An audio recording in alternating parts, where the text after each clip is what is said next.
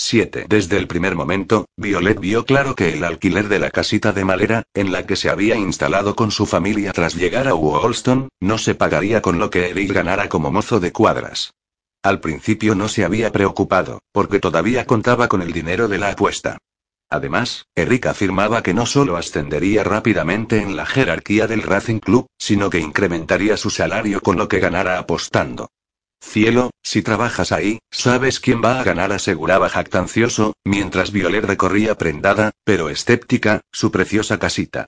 Se trataba de una casa de campo bonita, pintada de color azul cielo, que contaba incluso con un diminuto jardín en el que Violet cultivaría verduras y los niños podrían jugar. En la casa vecina la saludó amablemente una mujer joven, a lo mejor hasta hacían amigos. Exceptuando el período en casa de los Burton, Violet nunca había vivido en un lugar tan bonito y confortable. De ahí que la oprimiera la pregunta de por qué, en tales circunstancias, no lograban cosechar una gran fortuna en poco tiempo todos los mozos de cuadra del club. Se empecinaban querer creer a Eric. Por una vez en su vida algo tenía que salir bien. Sin embargo, el semental Thunderbird perdió y volvió a comenzar para Violet la antigua y despiadada lucha por la supervivencia. Pese a todo, había comprado ropa para Rosie y Joe antes de que se quedaran sin dinero y también había adquirido tela para cuando la necesitase. Esto no constituía pues ningún problema por el momento. De todos modos, tras pagar el alquiler apenas quedaba dinero para la comida, y Violet lo necesitaba ahora más que nunca. Desde que tenía a Roberta, ya no daba de mamar a Joe, por lo que necesitaba leche. Y encima el pequeño desarrollaba un saludable apetito. Ya comía más que Rosie. Esta se parecía cada vez más a una sombra que, pegada a la falda de Violet, vagaba por el mundo mirando al vacío. La niña no hablaba, no jugaba y no leía, pese a que ya era lo suficiente mayor para hacerlo y Violet se esforzaba tenazmente por enseñarle las letras y abrirle el mundo de los libros. Y eso que Rosie ya casi dominaba la lectura cuando estaba con Caleb. Los intentos de Violet por matricular a la niña en la escuela vecina salieron mal. Cuando su hermana mayor la dejó, Rosie abrió la boca en un grito mudo para ovillarse después temblorosa en el suelo y empezar a mecerse de un lado a otro al ritmo de un compás interno. Al final de la mañana, a la joven profesora, una voluntaria del movimiento a favor de la abstinencia, cuyos miembros a menudo contrataban en la congregación de la iglesia y que se ocupaban de mujeres y niños, acabó al borde de un ataque de nervios. Lo he probado todo, señora Fence, aseguró la señorita de Laney. Fui amable y luego un poco severa, pero solo un poco, sé, se ve cuando un niño tiene miedo. Pero Rosie ni siquiera te mira. Tiene que llevarla a un médico, señora Fence. Tiene una enfermedad mental. Eric hizo un gesto de rechazo cuando Violet le habló de ese diagnóstico por la noche. Ella sí que está enferma, contestó. Tampoco me gusta que vayas con esas mujeres, Violet. El movimiento en contra del alcohol. Pero esto es el pretexto. En realidad son su, sufra, sufragatas. Eso, al menos, es lo que dicen en el pub. Sufragistas lo corrigió Violet. Son mujeres que reivindican el derecho a elegir. Pero la señorita Delaney y la señora Stuart no se refieren a eso. La señora Stuart era la nueva vecina de Violet y de la que, en efecto, se había hecho amiga. También ella era miembro de la Liga Antialcohólica, como su marido. El señor Stuart tampoco jugaba a las apuestas, por lo que podía permitirse pagar el alquiler de su casita pese a que, siendo caballerizo de Browns Paddock, no ganaba mucho más que Eric. Cuando Violet le preguntó asombrada por qué no aprovechaba sus incuestionables conocimientos internos en relación a las carreras, se limitó a reírse. Estoy ahí como los tres monos, señora. Yo ni veo, ni oigo, ni hablo. De todos modos, seguro que metía la pata. Los entrenadores hablan mucho, pero los caballos van a la suya. Basta con que a uno se le crucen los cables o que una yegua esté en celo y no haga más que pensar en un simpático semental para aguarlo todo. A veces en el sentido literal. Era cierto. Poco antes, un trotón, entre los máximos favoritos, había desobedecido a su jinete y al intentar acortar el camino se había caído al río. Eric explicaba esas historias como si fueran las escasas excepciones que confirmaban la regla. Consideraba que el señor Stuart era un cretino y la señora Stuart, una peligrosa agitadora. Preferiría que no trataras con esa, sufra, declaró con un deje amenazador, tras lo cual dejó la cuchara, se levantó y se puso la chaqueta. Esfuérzate un poco más en cocinar mejor. Un hombre no se queda satisfecho con un caldo insípido de verduras. Eric se marchó rumbo al pub. No tenía que ir muy lejos, pues Brown había hecho realidad su proyecto y abierto una taberna al lado del hipódromo. Desde entonces, Eric era un cliente fijo. Y solo pocas veces alcanzaban sus pocas ganancias con las apuestas para pagar lo que bebía. La semana que viene iremos allí a protestar, anunció Julia Stuart animosa, cuando Violet le contó desesperada sus cuitas. Tan solo estaban a mitad de la semana, pero no había nada que comer en casa y el tendero no quería anotar nada más a cuenta. También el lechero amenazaba con dejar de entregar su mercancía, pero se ablandaba todavía al ver a los niños.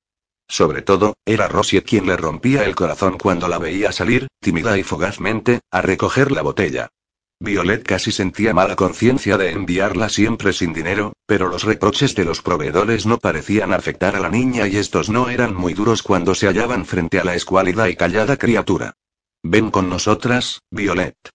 Desde que se habían conocido, Julia Stuart intentaba convencer a su vecina de que formase parte de la organización. Si nos quedamos con los brazos cruzados, no pasará nada o, en la mayoría de los casos, iremos todavía a peor. El pack de Brown es una catástrofe para Wollstone. La de obreros que se dejan ahí el dinero. Hasta ahora tenían que ir casi hasta Church para beber. Ninguno lo hacía, después de trabajar volvían a casa con sus esposas. Pero ahora. Una cerveza en la taberna, y luego son dos y tres, una partida a los dardos, una pequeña apuesta en las carreras, y ya se ha esfumado la mitad de la paga semanal. Las familias se mueren de hambre, Violet. Carrie Delaney está ahora haciendo una colecta para que haya comida en la escuela, los niños son incapaces de atender con el estómago vacío a lo que les están enseñando. Violet suspiró. También ella pasaba hambre, algo que Julia no había notado todavía o no quería saber. A fin de cuentas, no eran esposas de obreros que se alojaban alrededor de la fábrica de lana en unas condiciones en nada mejores a las de los mineros de Greymouth, ellas tenían unas casitas bonitas y recién pintadas, Violet casi se enfadó con su amiga. Y además podrías ayudar, mencionó Julia como de paso. Carrie es una buena profesora, pero no sabe cocinar, si tú te encargaras, además, podrías llevarte a los niños. Violet se apresuró a aceptar la oferta, llena de arrepentimiento y admiración por la diplomática destreza de Julia. No le ofrecía una limosna a su amiga. Sin embargo, como cocinera, Violet podía comer en la escuela y también sus hijos saciarían su apetito sin tener que pagar nada a cambio. Carrie Delaney consiguió en un santiamén lo que Julia no había logrado. Convenció a Violet para que asistiera a una reunión de las mujeres cristianas contra el alcohol. Olvídate de lo de cristianas y concéntrate en mujeres, explicó la enérgica joven. Enseguida se había puesto a conversar con Violet, tras descubrir un periódico abierto en su pupitre. Se trataba de un nuevo artículo de la famosa y temida fémina. Nos falta alguien como tú, no necesitamos más santurronas, sino mujeres que sepan leer y entender. Miss Delaney señaló el texto. Últimamente no cambiamos nada cantando himnos. Necesitamos poder e influencia, precisamos el derecho al voto. Pero de esto no se puede hablar con las prudentes mujercitas anti-alcohol. Dijo alterada. A ellas les bastaría con que los tipos dejaran de emborracharse y apostar, y se pusieran a rezar y trabajar. ¿Y no sería un avance? Preguntó tímidamente Violet. Carrie puso los ojos en blanco. Claro que estaría bien. Pero, en primer lugar, eso no ocurrirá, y en segundo lugar, que no se golpee a mujeres y niños y no se los deje morir de hambre es condición previa. Pero lo planteamos como si el sexo fuerte nos estuviese haciendo un favor. Y lo que es peor, un par de esas mujeres incluso opinan que el único responsable de todo ello es el demonio del alcohol o el del juego. El hombre en sí es una pobre víctima. ¿No es cierto, Violet? Yo, personalmente, no creo que prohibir el alcohol vaya a tener ninguna repercusión. Lo que necesitamos son leyes totalmente distintas. Una obligación, pagar el mantenimiento, por ejemplo. Un derecho al divorcio decente que no condene a la mujer y los hijos a la miseria. Provisión social cuando el tipo no pague o no pueda pagar, pero bien, por mí que prohíban también el alcohol. El problema reside en que el Parlamento no lo hará. No mientras en la Cámara se sienten exclusivamente hombres elegidos exclusivamente por hombres. De ahí que sea eso lo primero que tenemos que cambiar. Es necesario el derecho al voto. El sufragio activo y el pasivo. ¿Quieres que te voten como miembro del Parlamento? Preguntó Violeta atónita, pero también llena de admiración. Carrie soltó una sonora carcajada. ¿Por qué no? Espera un par de años y colocaremos a la primera ministra. Y tienes que acudir a la próxima reunión. Hablará Kate Shepard y quiero presentártela. Eres la primera mujer a quien no he tenido que explicar la diferencia entre el sufragio activo y el pasivo. ¿Cómo es que lo sabes, Violet Fence? ¿Lees los informes del Parlamento?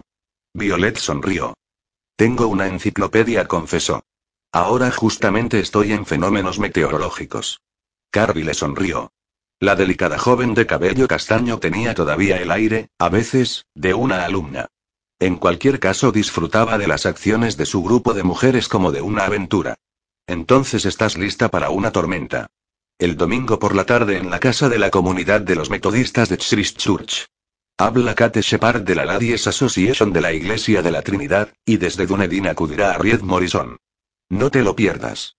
Violet pensó nerviosa en la tormenta doméstica que desencadenaría Eric si ella se unía a un grupo de sufragistas. Pero, por otro lado, ¿quién iba a contárselo? El domingo había carrera, cuidaría de los caballos y se gastaría el dinero que le quedaba en las apuestas. Estaba decidida a correr el riesgo. El domingo por la tarde, Violet se puso pronto en camino. No sería sencillo llevar a Roberta y a menudo también a Joe durante todo el trayecto a Church, más aún cuando Joe no dejaba de gimotear. Pese a la escasa comida, era un niño fuerte, podía andar bien y defendía su derecho de hacerlo solo. Naturalmente, eso era imposible durante más de tres kilómetros y los diminutos pasos del niño retenían a Violet. Una vez más tuvo que esforzarse en ser una buena madre con él. Poco faltó para que le chillara cuando, por segunda vez se salió con la suya, dio un par de pasos, se cayó y se agarró al vestido de Violet para levantarse con las manitas sucias. El vestido bueno que Atek le había regalado años atrás y que ella seguía llevando. Aunque en el ínterin había dado a luz a dos niños, Violet no estaba más robusta que aquella jovencita de 14 años, solo había tenido que soltar un poco el vestido por la zona del pecho y las caleras.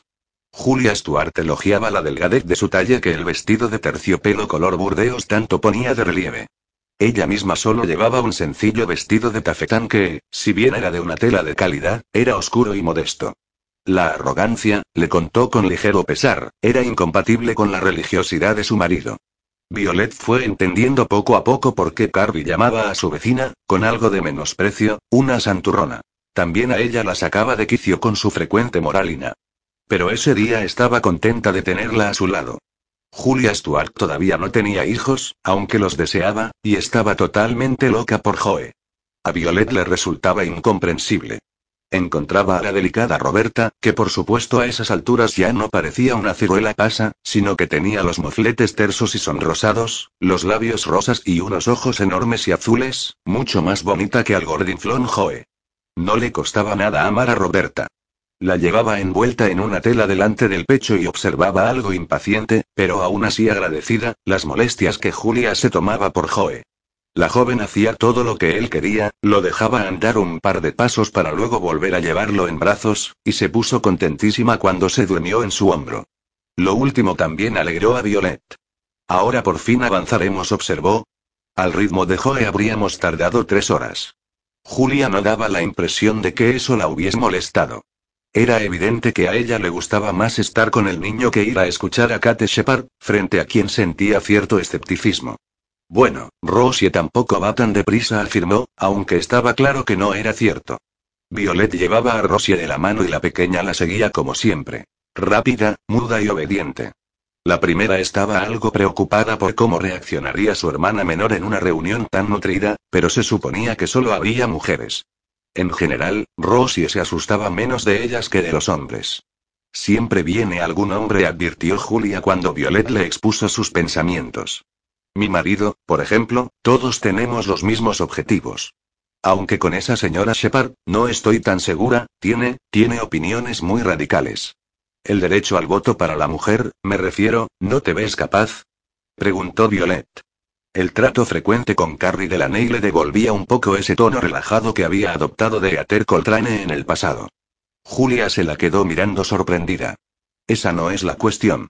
La cuestión consiste en si es la voluntad divina.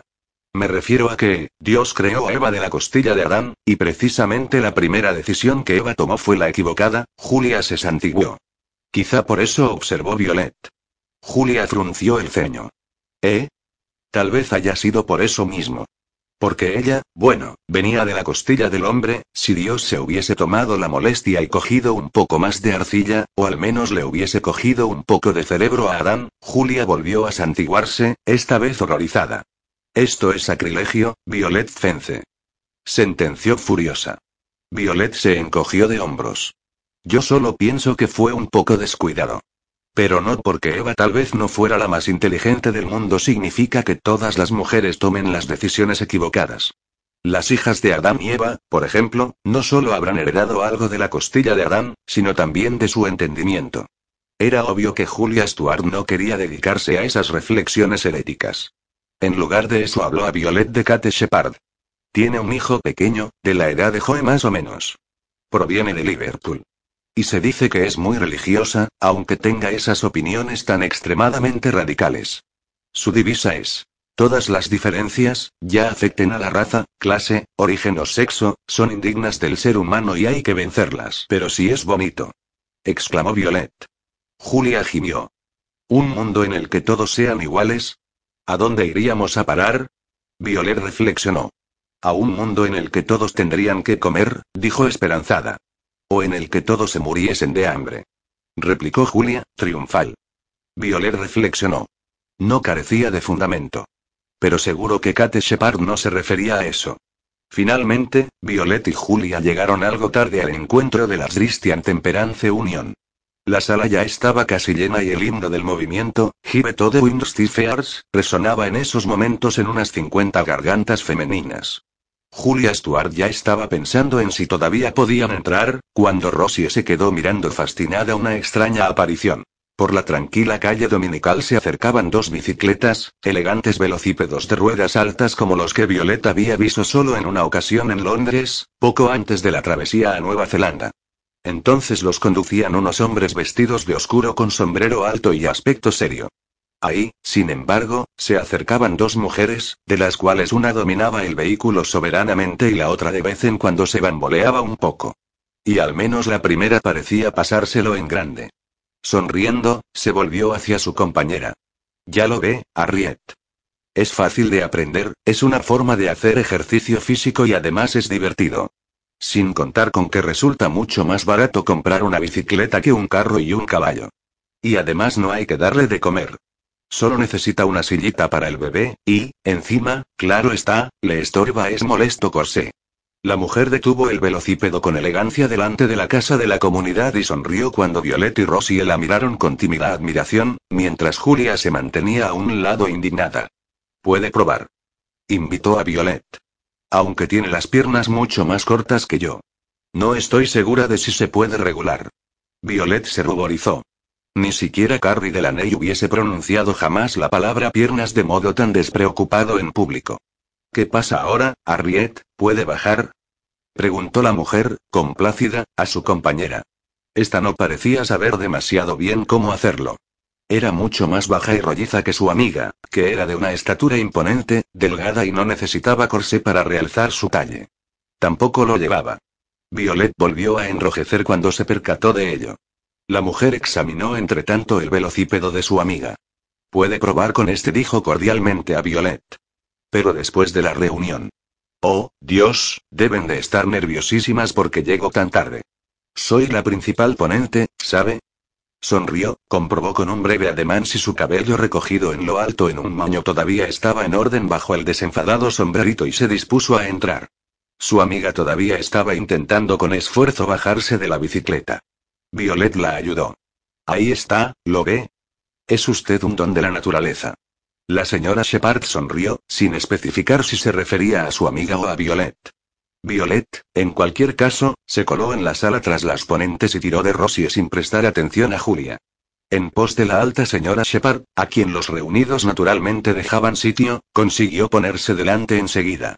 Julia la seguía y Carrie Delaney, que se había ofrecido a llevarse a los niños, iba tras ellas. Me cuido de ellos en la parte de atrás, tengo colores y libros ilustrados. Así ninguno gritará en medio del discurso y las madres podrán escuchar a las conferenciantes con tranquilidad. La señora Shepard sonrió satisfecha a la joven desde el estrado cuando Joe, que se acababa de despertar, la siguió tambaleante, a continuación de lo cual también Rosie se desprendió, insólitamente, de la falda de Violet. Por lo general, nunca se iba con extraños, pero, por otra parte, siempre estaba muy preocupada por el niño.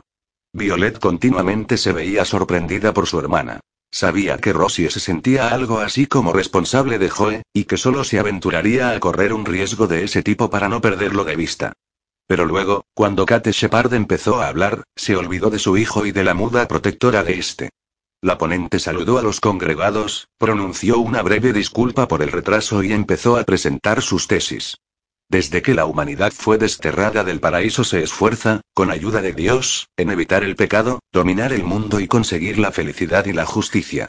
Se ha hablado y reflexionado mucho acerca de esto último y, desde la antigüedad, también han sido muchos los logros que se han realizado. Ya no tenemos esclavos, tampoco juzgamos arbitrariamente a los pecadores, sino que tenemos leyes y tribunales, nos ocupamos de los pobres y los enfermos. Se definieron los derechos humanos y se reconocieron, al menos en el ámbito de los estados modernos. Pero, en la práctica, amigas mías, los derechos humanos siguen siendo derechos masculinos. El hombre trabaja, el hombre dispone del dinero. El hombre administra la fortuna de la familia, incluso cuando haya sido la mujer quien la aportara en el casamiento.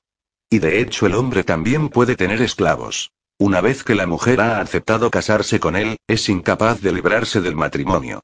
El hombre puede golpearla, dejarla morir de hambre, forzarla, dejarla embarazada tantas veces como se le antoje. Incluso si la mata, las sentencias suelen ser suaves cuando consigue presentar y disfrazar el asunto como si fuera un accidente. Sin embargo, en el momento que una mujer obtiene el divorcio pierde sus propiedades y a sus hijos.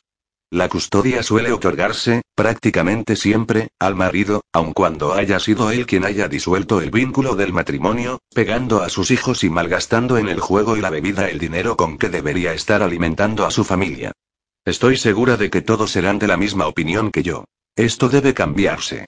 Necesitamos otras leyes más justas. Pero no las conseguimos, porque son los hombres los que dictan las leyes. Solo ellos pueden votar y solo ellos pueden ser miembros del Parlamento. Y responden indignadísimos cuando les preguntamos por qué esto ocurre así. Sobre por qué en relación al derecho de voto se iguala a las mujeres con los locos y criminales, tampoco ellos, como es de entender, tienen permiso para determinar en las urnas el destino del país, hay muchas teorías. Se dice que nosotras, las mujeres, somos demasiado sensibles. Demasiado débiles y necesitadas de protección. Demasiado emocionales también, demasiado sentimentales para tomar decisiones duras y difíciles. Oigo que algunas de ustedes ríen con tristeza y quiero unir mi cinismo al suyo. Pero tenemos que dejar de sufrir en silencio. Tenemos que demostrar que podemos hacer algo más que rezar y allanar el camino al cielo de nuestros maridos por medio de nuestra cariñosa protección. Esto sobre todo es lo que se nos permite, amigas mías. Un elevado sentido de la moral y una dignidad natural que no debe ensuciarse con una insultante y despreciable política terrenal.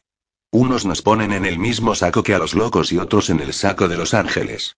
De los dos se desprende lo mismo pues, ¿cómo no? Los ángeles tampoco votan. Julia funció el ceño, disgustada, pero Violet y el resto de las oyentes se rieron. No tengo que presentar ninguna prueba de que no somos ángeles. Pero nuestros rivales políticos tampoco tienen ninguna de que la inteligencia de las mujeres no supere a la de los niños, locos y maleantes. Desde otro punto de vista se admite que somos razonables. Las leyes que hacen los hombres, amigas mías, también se aplican a las mujeres. Se nos permite realizar un matrimonio legítimo y al menos hacer negocios en un área reducida. A lo mejor un banco no presta dinero a una mujer que esté sola. Pero si lo hace, la mujer tiene que devolver el dinero sin que en ello importe su sexo. Los hombres y mujeres son iguales, aquí en nuestro país y en todos los demás, pero solo ahí donde esa igualdad beneficia a los hombres. Donde podrían favorecerse a las mujeres, aparecen de repente unas leyes totalmente distintas. Eso no es justo. Y eso no puede ser por voluntad divina. Pero sería así si Dios no lo quisiera. Preguntó una voz apenas audible detrás de Violet. Se dio media vuelta y vio a una mujer abatida con un vestido harapiento. No debemos someternos a su voluntad. Kate Shepard le sonrió. Dios concedió a hombres y mujeres entendimiento y voluntad para luchar contra la maldad. No obstante, la humanidad tarda de veces mucho hasta llegar a reconocer lo que es erróneo. Acuérdese de la esclavitud. Tuvieron que pasar muchos siglos y se tuvieron que dirigir a Dios muchas y desesperadas plegarias para que la humanidad se percatara de que el color de la piel del prójimo no lo convierte en un animal de labor. Sin embargo, tampoco en aquel caso envió Dios ningún rayo ni ningún ángel con una espada en llamas. Simplemente protegió a quienes luchaban y así acabaron ganando. Dios ama y protege a los justos, pero no tiene tiempo para los débiles y titubeantes que se encogen y ceden el terreno a los malvados e injustos. No queremos cortar a los hombres las alas con que se esfuerzan por llegar al cielo. Pero lamentamos que para conseguirlo se nos suban a los hombros. Queremos igualdad de derechos para todos. Queremos un divorcio razonable, una provisión social que impida que los niños pasen hambre. Queremos escuelas para niños y niñas, para hijos de los burgueses y de los trabajadores. Queremos asistencia médica gratuita. Ninguna mujer debe morir en el parto porque su marido se gaste bebiendo el dinero que debería destinar al médico. Hasta el momento, amigas mías, el único derecho de la mujer, el único terreno en que era igual, era el derecho a decir sí en la iglesia. Queremos poder decir también que no. Y para ello solo hay un camino. Queremos, necesitamos el derecho a elegir. Violet no podía parar de aplaudir cuando Kate Shepard bajó del estrado. Julia Stuart estaba menos emocionada. Mi marido no me pega, advirtió malhumorada, mientras la bajita señora Morrison subía al estrado para ocupar el puesto de Kate y desplegaba matices más habituales en la Temperance Union mientras advertía de los peligros del alcohol y abogaba por su prohibición.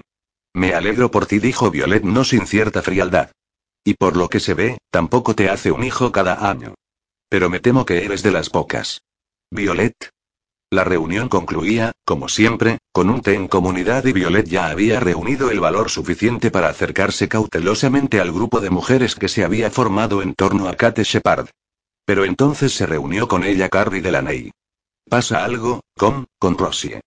Creo, creo que deberías echar un vistazo. Mientras Violet se daba media vuelta asustada, Kate Shepard descubría a Carrie y la saludaba amistosamente. La joven aprovechó la oportunidad para presentarle a la tímida Violet. Nos hemos visto un momento fuera, dijo Kate, sonriendo. La señora Fence se interesaba por mi velocípedo. ¿Le gustaría probarlo ahora, señora Fence? Es realmente una novedad muy bonita y permite rebatir totalmente las teorías de esos hombres ignorantes que sostienen que por su estructura ósea y disposición física, la mujer no tiene las cualidades necesarias para ir en bicicleta. Se supone que somos demasiado frágiles para pedalear. Y esos hombres se consideran científicos, hasta médicos. Siempre me pregunto si alguna vez asistieron a un parto. Es posible que no, porque en ese caso prohibirían dar a luz. Comparado con ir en bicicleta, un parto sí que es difícil. A Violet le habría gustado seguir escuchándola, pero estaba preocupada por Rosie. ¿Qué habría pasado? ¿Y quién vigilaba ahora a los niños? Kate Shepard se percató de su inquietud. Ya, ¿a quién se lo estoy contando? Usted misma ya tiene hijos, como acabo de ver. ¿Son los tres suyos? Por todos los cielos, pequeña, ¿cuándo empezó? Violet se ruborizó, pero Carrie explicó a la sufragista que Rosie era hermana. Y está en cierta medida, enferma mental. Nunca se altera, siempre permanece en silencio. Pero hoy, tal vez quiera verlo usted misma. Violet quería que la tierra se la tragara al escuchar esa propuesta. ¿Cómo podía Carly molestar a esa mujer con sus asuntos? Pero Kate Shepard no se lo tomó a mal. ¿Se refiere a que está catatónica? Preguntó. Violet lo negó con la cabeza. No, se mueve. Más, buscó la palabra que había tomado de la enciclopedia de Caleb, más bien parece de mutismo. Guarda un silencio obstinado aunque no presente causas físicas para estar muda, Kate Shepard dirigió a Violet una mirada de reconocimiento. ¿Se lo ha dicho un médico? Violet meneó negativamente la cabeza. No. Es solo, solo, estaría encantada de echarle un vistazo, dijo Kate. Siguió a las mujeres jóvenes hasta un rincón en un extremo apartado de la sala, donde Carrie había estado cuidando de los niños. En efecto, había juguetes y pinturas. Julia Stuart, que había sustituido a Carrie durante la ausencia de esta, estaba alegremente sentada en el suelo y jugaba con un tren con Joe y otros dos niños pequeños, mientras Roberta y otros dos bebés dormían al lado. De vez en cuando levantaba la vista para reprender a Rosie. La pequeña estaba sentada junto a una mesa, muy rígida, pero no inclinada, sino muy erguida. Su rostro tenía una expresión concentrada, hasta furiosa, y sostenía un lápiz en la mano. Violet recordó que Rosie no había vuelto a pintar desde que Caleb se había ido a Inglaterra. No había podido permitirse comprar lápices de colores. En ese momento miró con curiosidad el dibujo de su hermana. Lo que vio le produjo una sacudida. Rosie garabateaba la cuarta o quinta hoja de papel, y al parecer había apretado tanto el lápiz al pintar que el papel barato se había rasgado en varios lugares. La mesa estaba manchada de rojo, pero por lo visto a Rosie le daba igual. Con movimientos rápidos, mecánicos, casi furiosos seguía trabajando con saña. El lápiz ya se había roto y pintaba con un pedazo. Por el amor de Dios, Rosie, la mesa, el lápiz. Lo estás rompiendo todo, esto cuesta dinero. Violet protestaba, pero en el fondo sentía un miedo terrible. Rosie parecía haberse vuelto completamente loca, y cualquiera podía verlo. ¿Qué estás pintando, Rosie? Violet oyó la voz tranquila, algo profunda de Kate Shepard. ¿Qué quieres contarnos? Rosie embadurnaba otra hoja de papel mientras Kate esperaba pacientemente. Entonces levantó la cabeza y miró al vacío. Rojo. Sangre dijo, dejó caer la cabeza sobre la mesa y se puso a llorar, en silencio como siempre. Después de un rato, se detuvo, como si se hubiera dormido. Al menos ha dicho algo, observó Kate. Debería verla un médico. Señaló Carrie. Kate negó con un gesto. Solo porque esté callada no tiene que estar enferma, apuntó. A lo mejor es simplemente la forma que tiene Rosie de decir que no. Nuestro mundo le exigía demasiado. Por eso se ha buscado uno propio. Julia sacudió la cabeza enojada y Carrie parecía confusa. Pero Violet comprendió. No tenemos que cambiar a Rosie, tenemos que cambiar el mundo, dijo. Gracias, señora Shepard. ¿Dónde tengo que registrarme, Julia? Quiero ser miembro de la Temperance Union. Kate sonrió. No se olvide del cristianismo, mencionó. Necesitamos la ayuda de Dios. El sábado siguiente, Violet se reunió con 20 mujeres más. Mientras la titubeante Julia vigilaba a los niños, ella cantaba himnos y agitaba carteles delante de la Race Horse Tavern. Suprimir el alcohol. Renegad del demonio. Pan en lugar de whisky. Cuando Eric la descubrió allí, la arrastró a casa y la molió a palos delante de la horrorizada Julia. Al día siguiente, le confesó que había rescindido el contrato de alquiler de la casita. De todos modos no podían permitírsela, ya lo había dicho suficientes veces Violet. En su lugar, se mudaban a un cobertizo en el patio posterior de Brown's Paddock. El sitio no habría bastado ni para un perro, a nadie se le habría ocurrido meter ahí a uno de los valiosos caballos de carreras. Además, podrás ganar algo de dinero. Dijo Eli riendo. Puedes limpiar el pub de Brown por las mañanas. Medio muerta de asco, Violet limpiaba la Race Horse Tavern después de las bacanales de los hombres. Pero los sábados llevaba a los niños a casa de Julia y se dirigía a Church. La Temperance Union se manifestaba cada fin de semana delante de un pub distinto.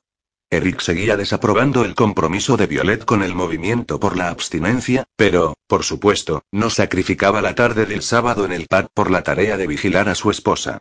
Y Violet se enfrentaba impasible a lo que pudiese suceder.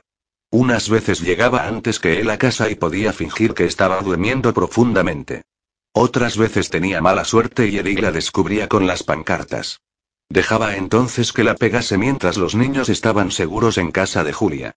Cuando estaba borracho, Eric volvía a tener relaciones sexuales con ella, pero, para sorpresa de Violet, no volvió a quedarse embarazada. Seguía siendo menuda y estaba desnutrida, además daba de mamar a Roberta. El hecho de dar de mamar debía de contribuir a que no se quedase encinta, según le había contado una compañera del entorno de Kate, en el que las mujeres conversaban con sorprendente libertad acerca de los hombres y los hijos. Pero lo mejor, claro está, es casarse con un hombre bueno y de moral sólida, que esté dispuesto a vivir absteniéndose en algunos momentos, sentenciaba una matrona acerca del tema de la prevención. Como del whisky. Se le escapó a Violet. ¿No podríamos hacer que lo prohibieran junto con la ley seca? Luego se echó a reír con sus nuevas amigas. Si ese tipo de abstinencia también hubiese figurado en la lista de la Temperance Unión, ningún hombre se habría inscrito como socio. Los días que se celebraban las carreras, Violet peregrinaba a la sala de la congregación de los metodistas y escuchaba los discursos de los defensores de la ley seca o, si tenía suerte, de mujeres como Kate Shepard. Escuchaba a Ada Wells, a Ried Morrison y Ellen Nicoli, en una ocasión, también a Sir John Hall, un hombre que abogaba realmente por el derecho de la mujer al voto. Y un día casi se le paró el corazón cuando Carrie Delaney le entregó la hoja informativa del siguiente acto. El ponente principal era Sean Coltrane, abogado de Dunedin y candidato de los liberales al escaño parlamentario. 8. No dijo Michael Drury. La respuesta es no, Matariki, y no hay peros que valgan. Ella no podía aceptarlo. Erlida, con sus ojos ambarinos brillando, estaba en pie frente a sus más bien relajados padres. Como siempre que estaba realmente furiosa, parecía haber crecido un palmo más. Pero esto no es justo. No hay ningún motivo para decir que no. El oro está ahí. Y también forma parte de mi herencia. Litsi Edruri levantó la mirada al cielo. ¿Por qué no esperas a recibirla? Observó. Matariki bajó la vista. Perdón. Me refiero a que es mi dote. Tengo derecho a una dote, yo, no tienes derecho a nada, señaló Michael con severidad. Tienes 18 años y todavía te falta para la mayoría de edad. Sin nuestro permiso no puedes casarte, y sin enlace no hay dote. Y de matrimonio puede hablarse, pero no de financiar a ese fanfarrón de Colin un negocio de caballos. No quiere tratar con caballos, quiere criarlos. Exclamó Matariki. Era la enésima vez que lo repetía y empezaba a pensar si sus padres no serían duros de entendederas. Había contado con que estarían encantados cuando les contase los planes de Colin. A fin de cuentas, ¿quién no iba a considerar buena la idea de abrir un hipódromo y un criadero en Otago? Queremos criar trotones partiendo de puras sangres y cops. Lo hemos pensado a fondo y será un buen negocio. Michael frunció el ceño. Con ese tipo de cruces he visto ya demasiados caballos con cuerpos robustos y fuertes y patas delgadas y cortas. Yo al menos consultaría con Wineira Warden, de Keyward Station, antes de emprender algo así. Os cortará la cabeza si le compráis caballos y luego empezáis con esos cuestionables cruces. Michael, aquí no se trata de caballos. Litzia intervino antes de que todo se convirtiera en una discusión científica sobre trotones y caballos de carreras al galope. No tenía la intención de dar a su hija un cazadotes, así de sencillo. Y precisamente a eso se trataba ese asunto, según su opinión. Por desgracia, ni Michael ni Matariki la escuchaban. No tenemos por qué contárselo a ella replicó Matariki a su padre. Compramos dos o tres yeguas, las pagamos, y luego a la señora Warden ni le va ni le viene lo que hagamos con ellas. Y ahí empieza todo. Contestó Michael. Ese tipo todavía no tiene ni un solo caballo en el establo, pero ya está dispuesto a engañar y estifar. Y entre la gente más influyente, menuda forma tan estupenda de introducirse en esos círculos. Vale, pues le preguntaremos a ella, transigió Matariki. Es probable que no tenga nada en contra. Colin sabe un montón de caballos, él, es posible, intentó objetar de nuevo Litzie, pero eso no es razón para darle una fortuna para que corra un riesgo. No se la dais a él, sino a mí. Exclamó Matariki. Todo el proyecto depende de mí, porque llevaremos juntos el criadero. Tomaremos las decisiones juntos, seleccionaremos los caballos, pero todo estará a su nombre, observó Litzie. Despierta, Matariki, en cuanto te cases con él tendrá poder para disponer de tu dote y de tu fortuna. Y tú apenas lo conoces. ¿Que apenas lo conozco? Estalló Matariki. Llevo con él casi, casi medio año. Y nosotros, se sonrojó levemente, pero siguió hablando, ya somos desde hace tiempo marido y mujer. Litsie levantó la vista al cielo. ¿Te refieres a que ya sabes qué aspecto tiene un hombre desnudo? Pero bajándose los pantalones no te deja ver lo que tiene en la cabeza. Litsie. exclamó Michael, escandalizado. Litsie se encogió de hombros. Es así, respondió. Lo siento, Michael, pero a veces el decoro se opone a la verdad. La cama no es ningún confesionario. Y he oído que hasta en este último uno puede mentir sin que Dios lo fulmine ahí mismo con un rayo. Yo, en cualquier caso, no me fío tanto de ese colín como para invertir en él mi dinero. Michael miró a su esposa maravillado. Hasta entonces había sido ella la que siempre se había pronunciado a favor del chico, mientras que Kathleen, el reverendo y Michael observaban la relación de Colin con Matariki con cierto escepticismo. Se preguntaba a qué se debería ese cambio de opinión repentino. Pero entonces no nos podremos casar. Objetó Matariki, desanimada. Ahora que Colin se ha despedido de los ferrocarriles, Michael suspiró. Matariti, nadie ha obligado al señor Coltrane a que se fuese. Y si sus intenciones de casarse dependen de cuánto dinero aportes tú al matrimonio, mejor que lo dejes correr. Ainga, una de las ancianas de los Ngaitau, que siempre había sido como una abuela para Matariki, opinaba de igual manera. La muchacha debía ido a refugiarse en ella y contarle sus penas, pero Ainga no veía ningún problema. Si tu marido no tiene dinero, lo traes y vivís con la tribu, sugirió la Maori. Matariki negó escandalizada con un gesto. Colin jamás pasaría la noche en una casa dormitorio con todos los demás. Él, Ainga asintió comprensiva. Claro que no, es un paquea. Cualquiera lo entendería. Entonces construid una casa de madera. O si no os mudáis a la antigua cabaña de Litzy y Michael. Allí también podría criar un par de caballos si queréis. La tierra es nuestra y, como en la zona no hay oro, a ningún paquea le importará que otro viva allí. También podemos daros algunas ovejas y semillas. Para una tribu maorí, la oferta era sumamente generosa. No había comunidades que tuvieran algo que regalar y tampoco ese Iwi, enriquecido gracias al yacimiento de oro, solía hacer regalos a miembros particulares. Pese a ello, Matariki se olvidó de dar las gracias. Pero no es el estilo que Colin tiene en mente, se quejó, en lugar de ello. Él no se imagina una cabaña de madera, a Inga, sino una granja grande, un criadero de caballos de primera categoría. Tan solo un semental pura sangre ya cuesta una fortuna. Ainga hizo un gesto de impotencia. ¿Te quiere a ti o a los caballos? preguntó, levantando la vista para examinar a la joven. Hasta el momento la había escuchado sin poner mucha atención, mientras tejía el lino. Matariki suspiró. Claro que me quiere a mí. Pero, pero si no tiene realmente con qué vivir no puede, no puede casarse conmigo. Es muy orgulloso, ¿comprendes? Él, inquieta, se pasó los dedos por la melena suelta para apartársela de la cara. Ainga le tendió una cinta con los colores de la tribu que estaba junto al bastidor para que atase el cabello. Debía de haberla terminado poco antes. ¿Te refieres a que su mana depende de sus propiedades? resumió. Sí, ya he oído hablar de eso, sucede a menudo entre Paquea. Pero, entonces, ¿debería ganarse él solo sus propiedades, no? Matariki empezaba a estar molesta. Eso da igual, Ainga. exclamó. Que sea mi dinero o el de él, lo principal es que nos casemos de una vez. Ainga se enderezó y prestó a Matariki toda su atención. ¿Quieres pagarle para que se case contigo? preguntó alarmada, mientras contemplaba a Matariki con sus inquietantes ojos castaño claro. El concepto de dote era totalmente ajeno a los maorides. No me parece inteligente. Mejor que lo dejes. Eres joven, puede que encuentres a otro mejor. Matariki levantó la vista al cielo. Pero yo lo quiero a él, a Inga. Protestó. La anciana arrugó la frente. Se dio tiempo antes de formular sus pensamientos. ¿Le ofreces tu amor? murmuró. ¿Pero tienes que comprar el suyo? Matariki se marchó enfadada y pensó en las posibilidades de que disponía. Una era lavar ella misma el oro a escondidas, como entonces, cuando quería instalar a Dingo en el establo de alquiler.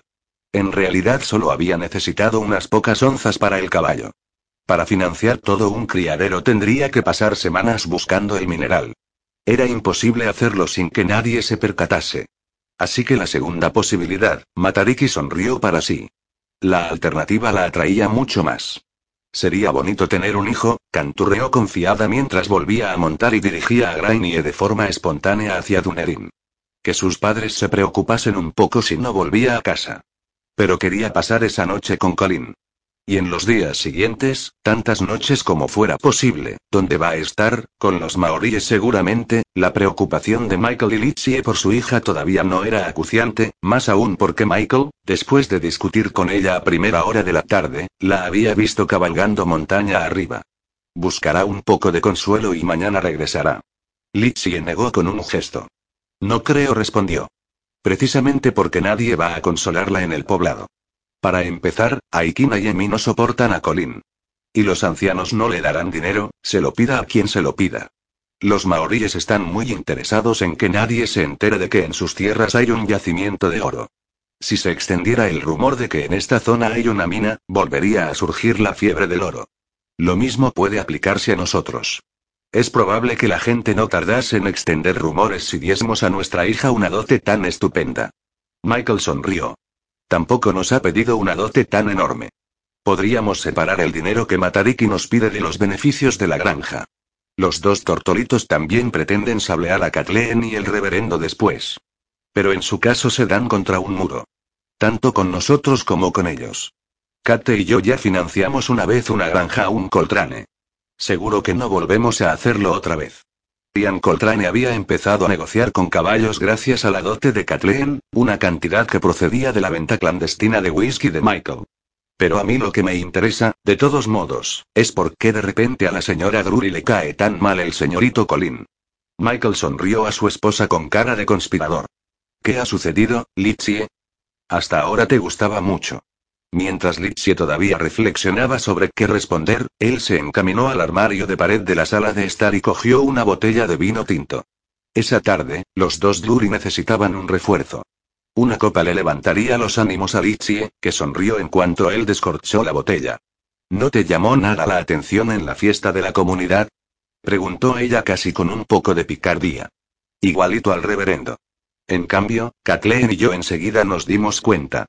Y Claire Dunloe también. Michael frunció el ceño. ¿Qué es lo que tendría que haberme llamado la atención? inquirió. Litsie suspiró y olió complácida el vino. Las miradas que nuestro futuro yerno dirigía a la hija de Claire Dunloe. Sloe Edmunds, viuda de Boulder. La severa casera escocesa de Colin no permitió que Matariki esperase en la diminuta vivienda que el joven había alquilado en un edificio trasero de Dunerin. A la señora Amploat le disgustaban mucho las visitas femeninas, así que cuando Matariki pasaba la noche con Colin la joven tenía que entrar a hurtadillas y al cobijo de la oscuridad. Ese día, cuando no encontró a su arrendatario en casa, la patrona, bajita pero extremadamente enérgica, despidió a la muchacha y no le permitió siquiera que anduviera rondando en la calle, delante del edificio. Pero estamos prometidos. Objetó Matariki, con lo que se ganó una mirada demoledora. Una señorita se reúne con un joven en la casa de sus padres o en la de los padres de él para tomar el té, y a lo mejor los padres les dejan que vayan a dar un breve paseo en la vía pública o una vuelta en un bote de remos. En cualquier caso, visitarlo en su casa de soltero, jovencita, no es apropiado, y esta es una vivienda decente. Matariki suspiró, resignada. Tal vez Colin estuviese en casa del reverendo, donde, en efecto, encontró el caballo del hombre atado delante del establo. También el pura sangre de Eater esperaba allí a su dueña.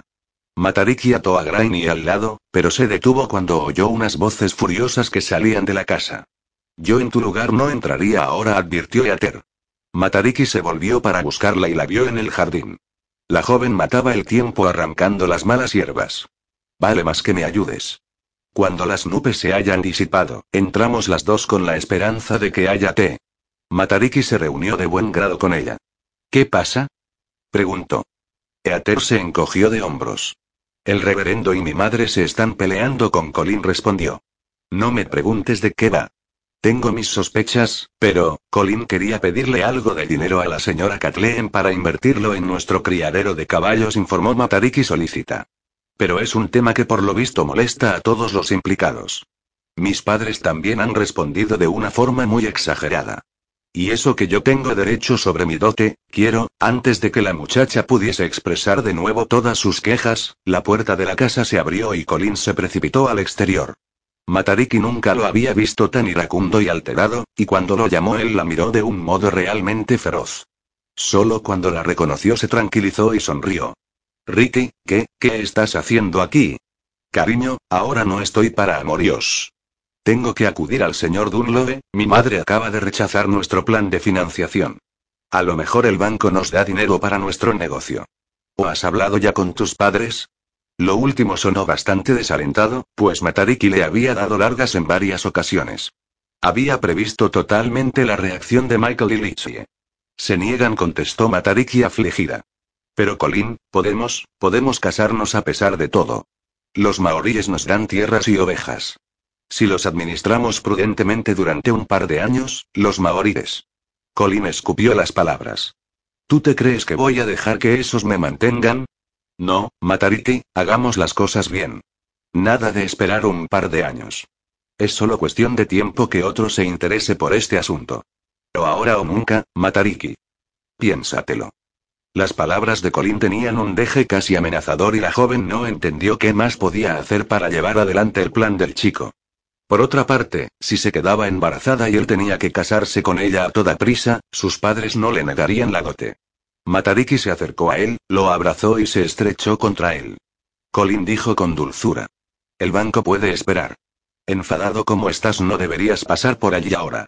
¿Por qué no damos un pequeño paseo a caballo? A la playa, tal vez. Podríamos nadar un rato y griega.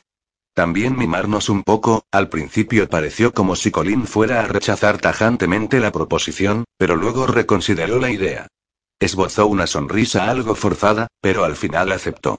Está bien, cariño, deberíamos darnos una pequeña alegría. Ven, Colin besó a Matariki con creciente deseo. Ella se sobresaltó de lo rápida y desafiante que la lengua de él se abrió camino en su boca. Nunca hasta ese día, la había amado Colin con tanto ímpetu y violencia como esa tarde en la playa, en la que Matariki había sido secuestrada años atrás. En realidad, la muchacha debía tenido la intención de contarle la historia, pero nunca había encontrado el momento de describirle sus grotescas vivencias entre los Awau. Ese día Colin no quería hablar ni tampoco se entretuvo con carantoñas antes de penetrarla. Matariki aceptó esa nueva variante del juego amoroso complacientemente. En realidad, prefería que fuera más tierno, pero si él quería comprobar la tigresa que había en ella, sonriente, se irguió debajo de él y fingió que iba a defenderse, le clavó las uñas de los dedos en la espalda y le mordió el hombro. Colin disfrutó del combate y ambos se dejaron arrastrar por su delirio. Al final, Matariki se desprendió de él, corrió al mar y se arrojó a las olas. Colin tuvo que salir en su busca, cogerla, volver a arrastrarla a la orilla y empujarla de nuevo a la arena. Jadeantes, rodaron en la playa caliente, con los cabellos casi blancos de arena. Matariki rió cuando Colin hizo un comentario sobre ello. Ahora ya sabes qué aspecto tendré cuando sea vieja y canosa. Bromeó ella. Colin selló sus labios con besos. Quería disfrutar de su belleza y temperamento salvaje, mientras la tuviese. Que fuera a hacerse viejo junto a Matariki Drugi, eso no lo creía. 9. Sean Coltrane se presentaba como candidato al Parlamento por el Partido Liberal. Motivo este, sin duda, de que el día de su discurso en la Casa Comunal de los Metodistas, en Christchurch, más de un 50% de los espectadores fueran hombres. Algunos de ellos protestaron duramente contra el rincón para niños que había en la parte posterior de la sala y que Carrie Delaney solía supervisar. Este no es un lugar de juegos, es un acto político, se sulfuró uno de los habitantes de la ciudad. ¿A dónde íbamos a parar si todos trajésemos aquí a los críos? A actos políticos con más presencia femenina entre el público respondió Carrie tranquilamente. ¿Dónde quiere usted a sus hijos, señor? Supongo que en casa, y su esposa ha de cuidar de ellos. Nuestros hijos se encuentran bajo el cuidado de su niñera, puntualizó el hombre lleno de arrogancia. Mi esposa pasa la tarde tomando el té con las amigas. Como mujer de naturaleza sensible y sensata, no tiene el menor interés en permanecer en salas sofocantes, sopesando argumentos contra la agitación. Además de temas tan escandalosos como el del derecho de la mujer al voto. Carrie se encogió de hombros. Entonces tiene la suerte de poder permitírselo. Las mujeres que están aquí no tienen niñeras. Y también preferirían estar tomando el té con sus amigas. Desafortunadamente no pueden permitírselo porque sus maridos se están gastando la paga en emborracharse. Pero ellas consideran que es su deber de mujeres decentes no dejar que sus hijos se mueran de hambre. Por eso están aquí, señor, y por eso necesitan el derecho a votar. Sean Coltrane observaba divertido la amabilidad, y aún así agudeza, con que la delicada cuidadora de niños rubia contraatacaba. Ese sería un encuentro interesante, a fin de cuentas se encontraba, por así decirlo, en el cuartel general de la vehemente Kate Shepard. Pese a que se abogaba por cuestiones femeninas, pocas veces se hallaban tantas espectadoras en las salas en las que solía hablar. Kate tenía razón. Era necesario que existiera una temperance unión en la que las mujeres se reuniesen y luchasen por sí mismas. Por otra parte, no concedió mucha importancia al adjetivo cristiana en el nombre de la liga. El joven abogado se había visto fuertemente influido por el reverendo Burton desde su juventud, pero había tomado una orientación más científica que espiritual. En el fondo, nunca había entendido por qué el reverendo se mantenía fiel a una iglesia que siempre le echaba en cara que dijera la mera verdad. Burton había tenido en varias ocasiones conflictos con el obispo porque era partidario del darwinismo y de vez en cuando hablaba de él en sus sermones, y porque en ciertas circunstancias le parecía más importante el bienestar físico de sus parroquianos que el espiritual. Con el reverendo Burton siempre había habido más comedores para pobres que grupos de oración. Sean lo consideraba razonable, motivo por el cual se había decidido al final por la carrera de Derecho en lugar de por la de Teología. Seguro que al reverendo esto le había decepcionado, aunque Sean sabía que su madre se alegraba de la elección. Kathleen Burton se había convertido antes de contraer matrimonio, pero en su corazón seguía siendo una católica irlandesa. Le resultaba inimaginable que su hijo fuera un sacerdote anglicano. El reverendo Matthew Dawson, que ese día invitaba a los conferenciantes, pronunció unas palabras introductorias y Sean se acercó a él en el estrado. Mientras se esforzaba en cantar correctamente con todos el himno Give to the deslizó la mirada por el público. Como casi siempre, los hombres estaban delante y las mujeres, intimidadas, en la parte posterior. Solo Kate Shepard y Ada Wells se habían guardado un sitio en la segunda fila, y entre ellas se sentaba una mujer más joven a quien él no supo identificar. Sean Coltrane no se dejaba impresionar fácilmente por la belleza femenina. En su trabajo diario veía a muchas mujeres y había crecido a la sombra de la Disgoldmine. Las muchachas de Dunedin adoraban al joven y bien parecido abogado, les encantaba que la sacara de bailar y todas estaban preciosas con los nuevos modelos de la última colección de Kathleen y Claire. También entre las clientas de Sean había mujeres hermosas, conmovedoras a veces en su desamparo, así como chicas maoríes seguras de sí mismas que representaban a su tribu en asuntos judiciales porque hablaban el inglés mejor que los jóvenes guerreros. Hasta el momento, no había ninguna que realmente se hubiese ganado su corazón, así que casi le sorprendió el modo en que la joven de la segunda fila lo cautivaba. Sería tal vez porque le resultaba vagamente familiar, Sean se preguntaba dónde habría visto antes a la joven de cabello castaño y ello casi lo distrajo de su intervención. Así pues, Sean dijo el reverendo Dawson, obviamente en un segundo asalto, le cedo la palabra. Convenza a los ciudadanos de Christchurch de sus ideas progresistas. Sean se concentró y mostró una sonrisa cautivadora cuando se adelantó hacia la audiencia. Érase una vez una muchacha empezó que vivía un gran amor. Así empiezan todos los cuentos, pero también, por desgracia, casi todas las desdichadas historias que escucho en el bufete. Hoy quiero referirles una de estas últimas. Sean hizo una pausa breve pero efectista en la que los hombres del público tuvieron tiempo de mirarse entre sí, indignados, antes de dirigir su atención, llenos de curiosidad, al orador. El efecto fue el mismo entre las mujeres, pero sin las miradas airadas. Basándose en su experiencia, enseguida prestaron oídos a lo que iba a decir. Sean intentó apartar la mirada de la segunda fila. Observar demasiado a menudo a la dulce joven, cuya tez era de un blanco marmóreo, lo desconcentraría. La chica de mi historia vivió hace muchos años en Irlanda, en los tiempos oscuros en que reinaba la hambruna. Su amor robó un par de sacos de cereales y por eso lo desterraron a Australia. La muchacha se quedó sola, llevando en su vientre al hijo de su enamorado. El joven le dejó un poco de dinero y, si el mundo hubiese sido distinto y mejor, habría podido iniciar con él una vida satisfactoria. Tal vez habría abierto una tiendecita, pues tenía talento para coser. Habría criado y alimentado al niño sin esfuerzo y a nadie le habría molestado que el pequeño llevara el apellido de su padre o el de su madre. Pero el mundo era, por desgracia, como todavía sigue siendo ahora. Su padre encontró el dinero y se lo quedó. Aún así la muchacha tuvo suerte y su padre no se lo gastó bebiendo o jugando, sino que la casó con el mejor hombre que estaba dispuesto a quedarse, a cambio de una dote conveniente, con ese artículo usado. En la sala se elevó un murmullo enojado. Sean sonrió. Era el efecto que había deseado producir. ¿Les molesta la elección de mis palabras, caballeros? Y señoras, claro, pero me parece que la protesta procede más de las filas de los oyentes varones. Entre las damas veo rostros que se ruborizan avergonzados. Sin motivo, por otra parte, pues nadie tiene que avergonzarse cuando lo insultan. Los que deberían avergonzarse son los que profieren los insultos. Y con la mano en el corazón, señores míos. ¿No han utilizado nunca esa expresión? ¿Nunca han hablado despectivamente de mujeres que se han echado al mundo? Y yo me pregunto si no se habrán echado al mundo porque alguien las empujó, pero esto es harina de otro costal. Sean se permitió mirar de soslayo a Kate Shepard y percibió la sonrisa en el rostro de la muchacha de cabello oscuro que estaba sentada a su lado y cuyos ojos brillaban divertidos. No cabía duda de que tenía sentido del humor y de que entendía las indirectas. Sean tuvo que concentrarse para no sonreírle. Pues bien, sin duda nuestra chica debió de sentirse traicionada y vendida, pero dio diligente el sí delante del altar. Siguió al hombre a una tierra extraña, pues su dinero le permitía huir de su odiada existencia anterior. Pero no se crean que él dio las gracias a su joven esposa.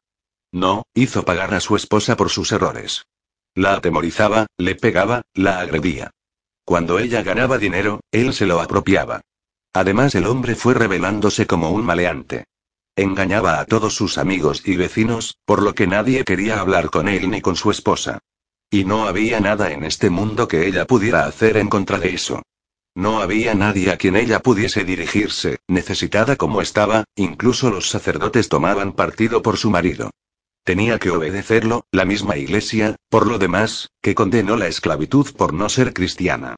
En aquel entonces todavía no existía el divorcio, la iglesia sigue sin admitirlo. Y la mujer ni siquiera podía denunciar a su marido por los distintos delitos contra ella y contra otras personas. Es impensable que una mujer casada declare contra su marido. Nadie se habría sorprendido, y algunos hasta lo habrían disculpado. Si el hombre la hubiese matado por ello a golpes.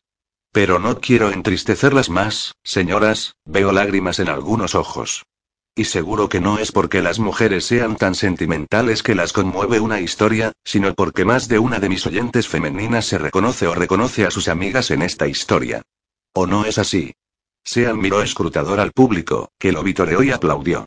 Naturalmente, las mujeres se identificaban con la protagonista de la historia, y la mirada de los hombres pasó por vez primera a ser menos autocomplaciente y disconforme, más vacilante y preocupada.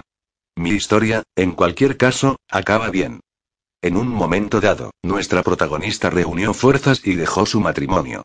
Con lo que, claro está, tuvo que abandonar todo lo que quería, su casa, la mayoría de sus pertenencias y a uno de sus hijos. Pero al final consiguió, al menos, salvar a los otros dos y a sí misma. Hoy en día le va bien.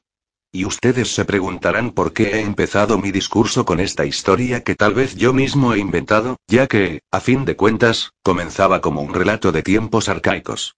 Sin embargo, lamentablemente, no se trata de un cuento, queridas y queridos oyentes, y no procede de tiempos arcaicos. Esta es la historia de mi madre y yo soy uno de los hijos que ella pudo salvar. Tuve una suerte enorme. Pude ir a la escuela y estudiar, todo ello gracias a su trabajo incesante, así como a sus miedos y mentiras. Para abrirse camino como una mujer decente, tuvo que presentarse como viuda y pasó varios años aterrada ante la perspectiva de que su marido pudiera encontrarla y castigarla. Mi madre atravesó un infierno y yo estoy aquí para hacer del mundo un lugar en el que no se repitan historias así. Si no en el mundo, sí al menos en Nueva Zelanda. Todos ustedes, caballeros, pueden hacer lo posible, pues al final son ustedes quienes deciden si van a permitir a sus esposas, sus amadas, sus compañeras, las madres de sus hijos, el derecho a acudir a las urnas y ocupar cargos políticos. No irán ustedes a decir en serio que a sus esposas les falta madurez para ello. No creerán de verdad que a mujeres que han dado a luz a sus hijos les falte la fuerza para hacerlo. Claro que habla en su favor que quieran proteger a esas mujeres, alimentarlas y cuidarlas en todo lo necesario. Para eso les construyen una casa donde ellas encuentran refugio cuando ustedes no están. Se ocupan ustedes de la educación y alimentación de sus hijos y también se aseguran por si llega el día en que algo les sucede, Dios no lo quiera. Pero la mayor seguridad, la mayor protección que pueden ustedes ofrecer no solo a sus mujeres en concreto, sino a todas ellas, es concederles el derecho a elegir. Imagínense a todas las mujeres bajo el techo protector de una legislación que haga sus vidas más fáciles y les permita participar en la elaboración de las leyes, tal como les permiten ustedes colaborar en la construcción de sus casas y contribuir a la educación de sus hijos. Pueden estar seguros de que las mujeres no abusarán de sus derechos. ¿O acaso se ven tantas madres que abandonan a sus hijos? ¿Se ven tantas casas desmoronadas? ¿No se ha demostrado que desde hace dos años las mujeres también colaboran en la toma de decisiones de los liquor license comités? Saben también como yo que desde entonces hay menos borrachos vagando por nuestras calles. Muchas comunidades también han admitido en secreto a sus ciudadanas el derecho de voto en las elecciones municipales, y se desenvuelven bien. Ha llegado el momento de que lo hagamos extensivo al Parlamento. Me ocuparé de ello. Pediré el derecho al voto activo y pasivo. Cuanto antes. De inmediato. Hagan ustedes historia, caballeros. Una buena historia. Y dicho esto, Sean se inclinó y se retiró. Al levantar la mirada encontró los ojos de la joven y se alegró de ver admiración en ellos. Y entonces se acordó también de dónde y cuándo la había visto. Llevaba en aquella ocasión el mismo vestido de terciopelo y lo había contemplado con la misma devoción. Pero entonces su fino rostro todavía era infantil y llevaba el hermoso cabello recogido en trenzas. El vestido, que ahora le quedaba algo ceñido, había sido demasiado ancho. Un vestido de su hermana. Que llevaba con orgullo su pequeña pupila. Violet, Paisley. Ya entonces las preguntas que planteaba eran inteligentes. Y en ese momento fue una de las primeras que alzaban la mano cuando el reverendo Dawson comunicaba a la audiencia que el señor Coltrane estaba dispuesto a atender preguntas y sugerencias. El anfitrión invitó enseguida a un caballero en la tercera fila y respondió cortésmente a sus preguntas acerca de la postura general del Partido Liberal respecto a la ley seca. A continuación Dawson eligió a otra persona. Parecía ignorar a la muchacha de la segunda fila. Una vez que Sean hubo contestado a la tercera pregunta planteada por hombres, hizo un gesto con la cabeza al reverendo y él mismo invitó a preguntar a la muchacha. Esta pareció casi sorprendida de que de repente le brindaran atención. Señor Coltrane. La voz tenía un deje ansioso, pero era agradable, cristalina y vivaz. Señor Coltrane, si le he entendido bien, va a pedir el sufragio activo y pasivo para las mujeres. Con ello va usted algo más lejos que algunas activistas como la señora Nicole de Dunedin. Ella es de la opinión de que primero tendríamos que conformarnos con la posibilidad de elegir. La posibilidad de que también nos elijan sería, interrumpió la frase y Sean le sonrió. Sería como querer alcanzar las estrellas.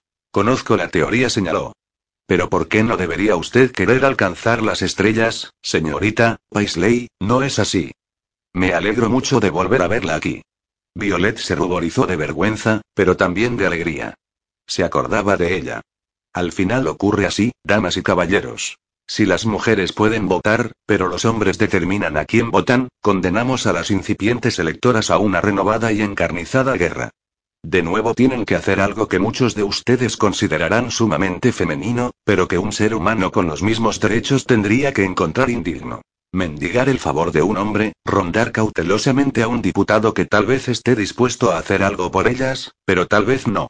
Y si absolutamente nadie accede a comprometerse por los asuntos realmente importantes de las electoras, el derecho de voto no les servirá de nada. Por eso digo, hagamos las cosas bien. Y deseo poder sentarme un día en el Parlamento con rostros tan hermosos como inteligentes. Por ejemplo, junto a la señora Kate Shepard, la señora Ada Wells y también junto a Ellen Nicole. O a su lado, señorita Paisley. Haciendo un gesto con la mano, Sean invitó a las mujeres mencionadas a levantarse. Kate Shepard y Ada Wells respondieron a la señal, pues estaban acostumbradas a los actos públicos. En cambio, Violet se quedó sentada, como la grana. Él se había acordado de ella, pero no sabía nada de su matrimonio. Le habría gustado salir corriendo de ahí. Pero era imposible, claro, la sala rebosaba de gente. ¿Qué haría si después del discurso se acercaba a hablar con ella? Seguro que lo hacía, tal vez para darle saludos de parte de su hermana. Violet temía desmayarse de la emoción. Sean contestó a otras preguntas, pero dirigiendo la vista una y otra vez hacia Violet. Cuando el reverendo Dawson puso punto final a la reunión, Sean Coltrane se dirigió, en efecto, hacia Kate y Ada, y Violet. Ella volvió a ruborizarse cuando la saludó la primera. Debe disculparme, pero a primera vista no la había reconocido, señorita Paisley. Naturalmente, ha crecido usted. Y es tan bonita que casi me sumo a los argumentos de mis rivales. Con una mujer como usted en el Parlamento, los oradores perderían el hilo. Bueno, sería un avance, señaló Kate Shepard. Deje de piropearla o la chiquilla se desmayará. Además, está usted hablando con una mujer casada y madre de dos hijos. Su señorita Paisley es la señora Fence. Violet creyó ver una pizca de pesar en los ojos de Sean, pesar y sorpresa. Sean frunció el ceño. ¿No es demasiado joven para eso? preguntó. Pero, claro está, no es de mi incumbencia. Y ya lo decía, casi todas las historias de mujeres empiezan con el gran amor, dibujó una sonrisa algo forzada. Espero que su historia sea afortunada. Violet no encontraba palabras. Quería responder algo y oscilaba entre un lugar común cortés y el deseo urgente de confesarle la verdad. Pero entonces alguien se dirigió a Sean y él tuvo que dejarla. Unas cuantas mujeres entraron con teteras y bandejas con tazas, y Kate le tendió un té a Violet. Aquí tiene, con mucho azúcar. Pequeña, por su aspecto se diría que ha visto usted a un fantasma. Río y examinó a Violet. Aunque a uno que le gusta muchísimo. ¿De qué conoce a Sean Coltrane? ¿Es usted de Dunedin? Violet se recompuso un poco mientras hablaba con Kate y Ada de su relación con Eater Coltrane y los Burton. Ah, sí, el reverendo Burton. Kate sonrió. Y Kathleen, de la Goldmine. Debería rechazar de plano sus colecciones. Primero, porque son solo para ricos y, en segundo lugar, porque solo se pueden llevar con los corsés ceñidos en exceso. Pero son tan bonitas. Contempló el vestido color burdeos de Violet. Es de ella, ¿verdad?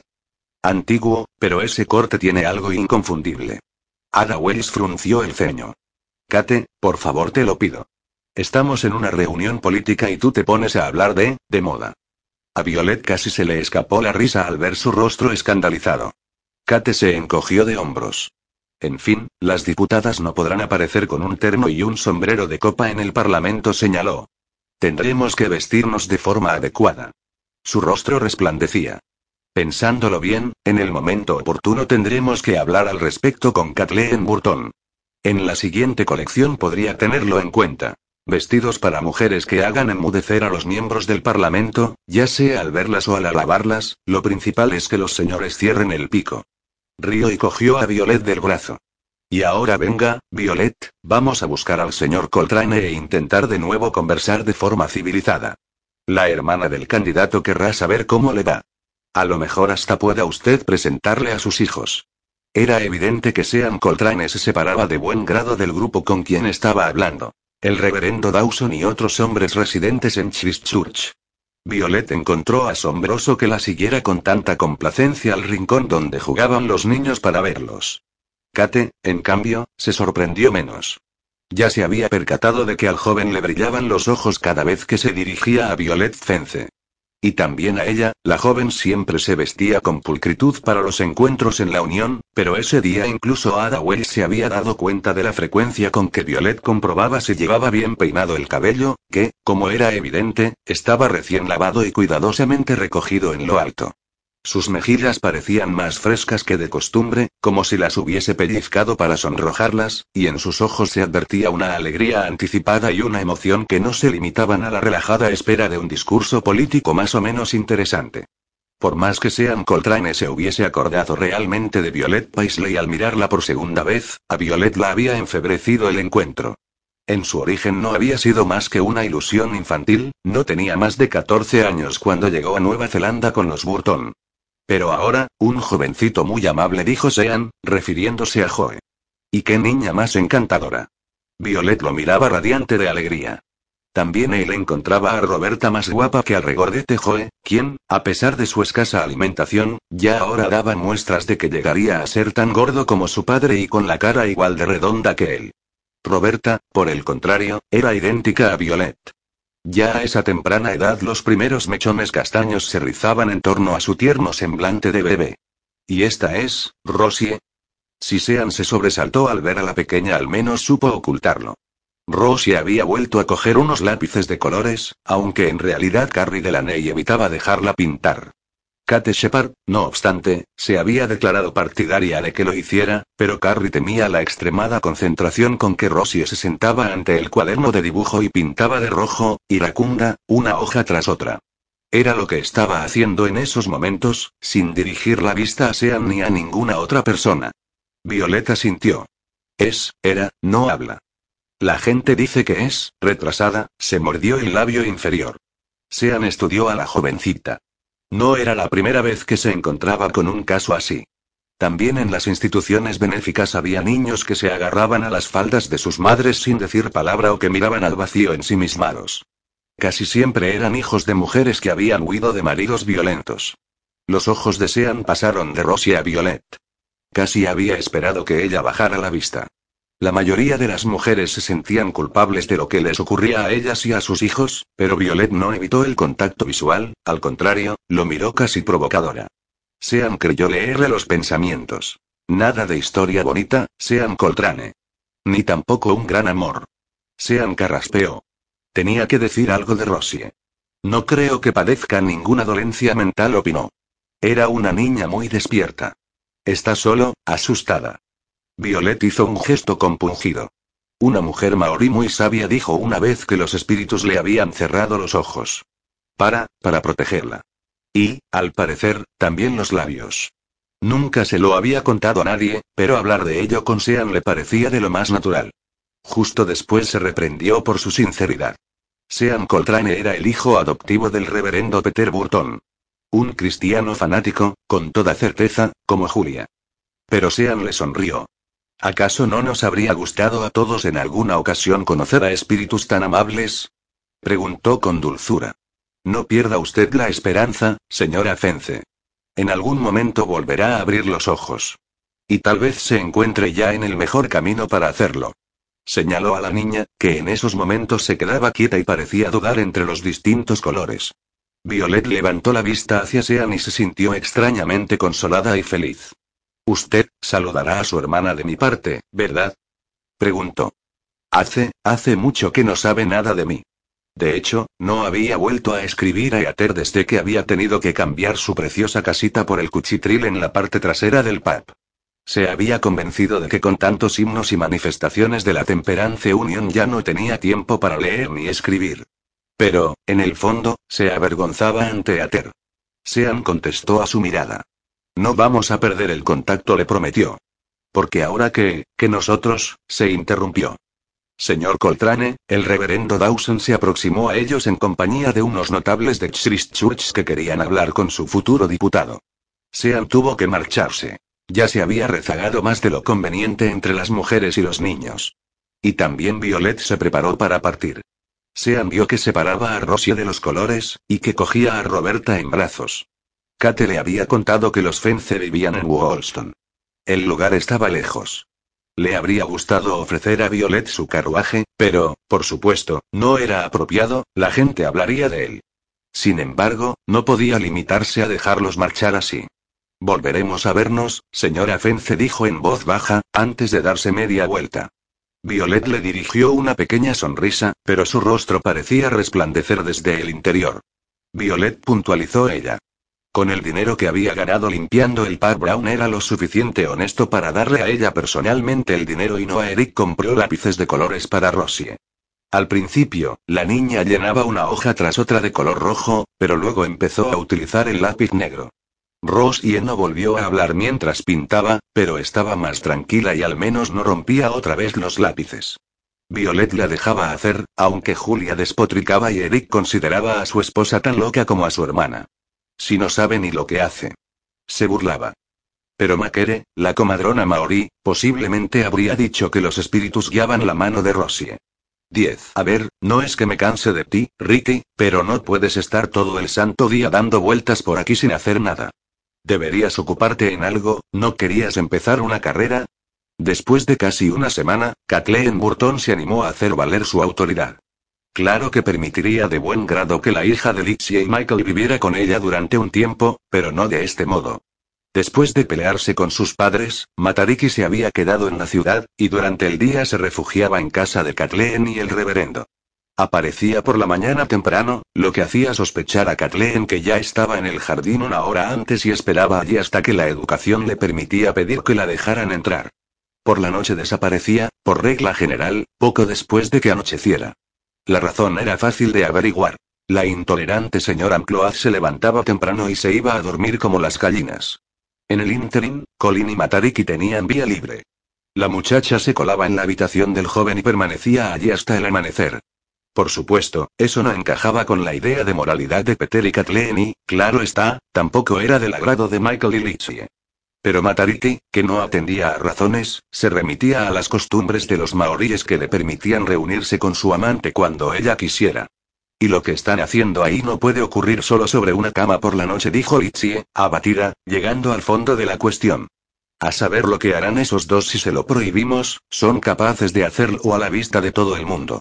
Kathleen no creía que su hijo se atreviera a esto último, pero, en el fondo, Litsie tenía razón. No podían encerrar a Matariki bajo llave y a Colin aún menos. Lo mejor sería que se casaran pronto los dos, pero entonces volvería a plantearse, naturalmente, la fastidiosa cuestión de la dote, y en eso todos los padres estaban de acuerdo. No pensaban financiar ningún negocio de caballos a Colin Coltrane, tanto si se llamaba hipódromo, criadero o lo que fuera. Además, él ya no parecía tener tanta prisa para el enlace. Matariki, en cualquier caso, se iba por las ramas cuando Kathleen le preguntaba al respecto. Lo hemos postergado, murmuraba, mientras Colin intenta obtener dinero. Y en cuanto a lo de estar siempre por aquí, yo había pensado buscarme un trabajo, pero Colin no quiere. Matariki ojeaba ociosa una revista. Ella misma tampoco parecía demasiado satisfecha con su vida, pero Colin desaprobaba todos sus intentos de trabajar fuera de la casa. A ella le habría gustado, por ejemplo, ayudar a Kathleen y Claire en la tienda, algo por lo que ellas sin duda habrían querido pagarle. Al sugerirlo, Colin le había montado una auténtica escena, tras la cual se había producido una fuerte discusión entre él y su madre. Me recuerdas mucho a tu padre, Colin. Le había echado en cara a Kathleen. A él le hubiese encantado tenerme encerrada. Pese a que le iba muy bien el dinero que yo ganaba. Debería contarte la historia con todo detalle, Matariki. No sabes en qué lío te estás metiendo. Pero la joven no era una obediente católica irlandesa, sino que tenía conciencia de sí misma. Antes de renunciar, se sucedieron entre ella y Colin unas fuertes discusiones. ¿Y qué pasará cuando tengamos el criadero de caballos, Colin? Le soltó a la cara. No podré asomarme a los establos, por no hablar de tomar cualquier decisión. Pero en cuanto a ese punto Colin siempre la tranquilizaba, la mayoría de las veces al señalar que las mujeres también se habían ganado el respeto en otras granjas grandes. El gran modelo de Matariki era Guineira Warden, de Keyward Station, que había criado a su yegua Grainge. ¿Crees que la señora Warden habría trabajado antes de casarse en algún lugar como vendedora o camarera? Le reprochaba Colin. Eso habría estado por debajo de su nivel, y tú tampoco lo necesitas. Como propietaria de tu propia granja darías una impresión equivocada. Matariki se dejaba apaciguar con ese argumento, pero, por descontado, cuanto más se aburría más descontenta estaba. Por no mencionar que Colin también la había dejado plantada dos veces. Podría acompañarte, simplemente. Señaló enfadada, cuando le dijo que tenía que ir con Jimmy Dunlo a una recepción. Me compro un vestido en la tienda de la señora Kathleen y luego, Colin sonrió con indulgencia. ¿Cómo vas a comprarte un vestido, cariñito? ¿De verdad crees que te lo dará a cuenta? No, no, pequeña, tus padres te mantienen a raya, tú misma lo has dicho. Además, esas recepciones son bastante aburridas. Ve a dormir a casa de mi madre, es mejor para la salud de su reverendo, siempre pone una cara rara cuando solo vas de huésped de paso. Matariki era demasiado orgullosa para intentar adquirir un vestido, sobre todo porque sus padres la habían dejado realmente sin ningún apoyo. Por otra parte, unos días antes se había producido una discusión cuando los Drury le habían sugerido que pagase la matrícula de la universidad, pero se negaron a darle el dinero en metálico. Matariki estaba decidida a no someterse, aunque le resultase difícil.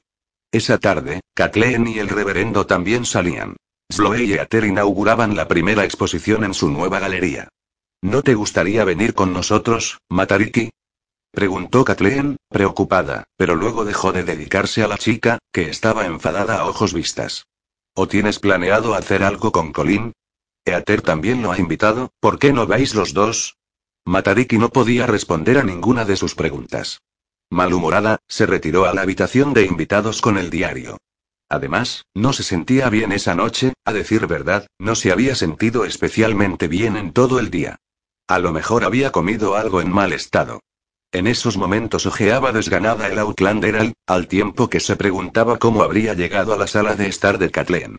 Las noticias de la isla norte no le interesaban especialmente a Matariki, pese a que había vivido mucho tiempo allí. Pero sí se interesaba por las noticias acerca de Tewiti y otros líderes del movimiento de Pariaca encarcelados. Tal como esperaba, no encontró nada. Los jefes tribales seguían en la cárcel, y se habían acallado las protestas de los maoríes contra la apropiación de tierras del gobierno.